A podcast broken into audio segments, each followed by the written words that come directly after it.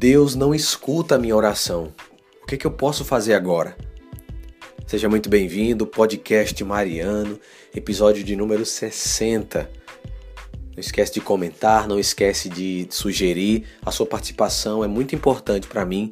Com certeza eu irei ouvir, irei acatar, irei pensar com carinho no tema, na sugestão que você mandar para mim, ok? Olha só, queria compartilhar com você um sentimento que todos nós passamos por ele. Pelo menos a maioria das pessoas com que eu conheço já partilharam algo desse tipo comigo, buscando ajuda. Eu já busquei ajuda também com meu formador pessoal, com os meus irmãos de comunidade, da comunidade Obra de Maria. E talvez você esteja vivendo isso também.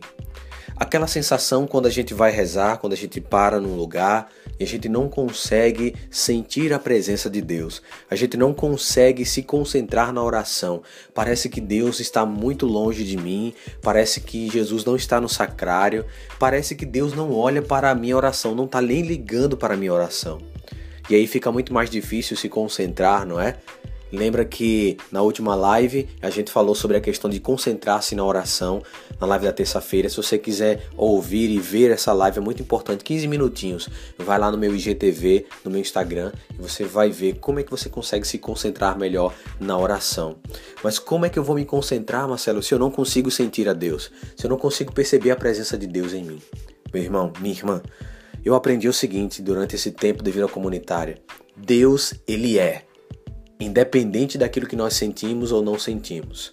Deus ele está sempre presente. Deus ele não somente foi e não somente será, mas ele é presente. Cada vez que você entra num lugar, seja um lugar físico ou um lugar espiritual, cada vez que você se coloca em oração diante de Deus, você não pode ter dúvidas de que Deus está ouvindo o seu clamor. Você pode não sentir fisicamente, você não pode sentir os arrepios, você pode não estar vendo coisas, você pode não sentir aquela emoção, aquele amor, aquele aperto, mas Deus está lá. É mais na razão do que na emoção. Na verdade, Deus é razão. Nós acreditamos e nós temos fé que Ele é Deus e que Ele está presente ali, Ele é onipotente. Então, cada vez que você entrar no momento de oração, Faça o exercício que eu até falei na live. Vá descrevendo como é que você está. Senhor, eu estou dessa forma. Eu não te sinto, mas eu creio que você está aqui. Deus, me ajuda. Eu estou passando por isso, eu estou passando por aquilo. Deus, eu te louvo te agradeço, mesmo que eu não esteja vivendo isso, mesmo que eu não esteja sentindo, mesmo que o meu coração esteja vazio, completamente gelado, petrificado. Até mesmo, irmão, minha irmã, brigue com Deus de uma maneira positiva. Fale para o Senhor aquilo que está no teu coração. Se não for para Ele que você fala, você vai falar para quem? Se você está vivendo esse momento de não sentir a presença de Deus, louvado seja Ele, porque com certeza você sairá deste momento muito mais forte do que como você entrou. E o que eu quero citar para a gente terminar o episódio de hoje, alguns santos da nossa Igreja Católica. Existem vários, mas existe um que ficou guardado na memória, que é Madre Teresa de Calcutá.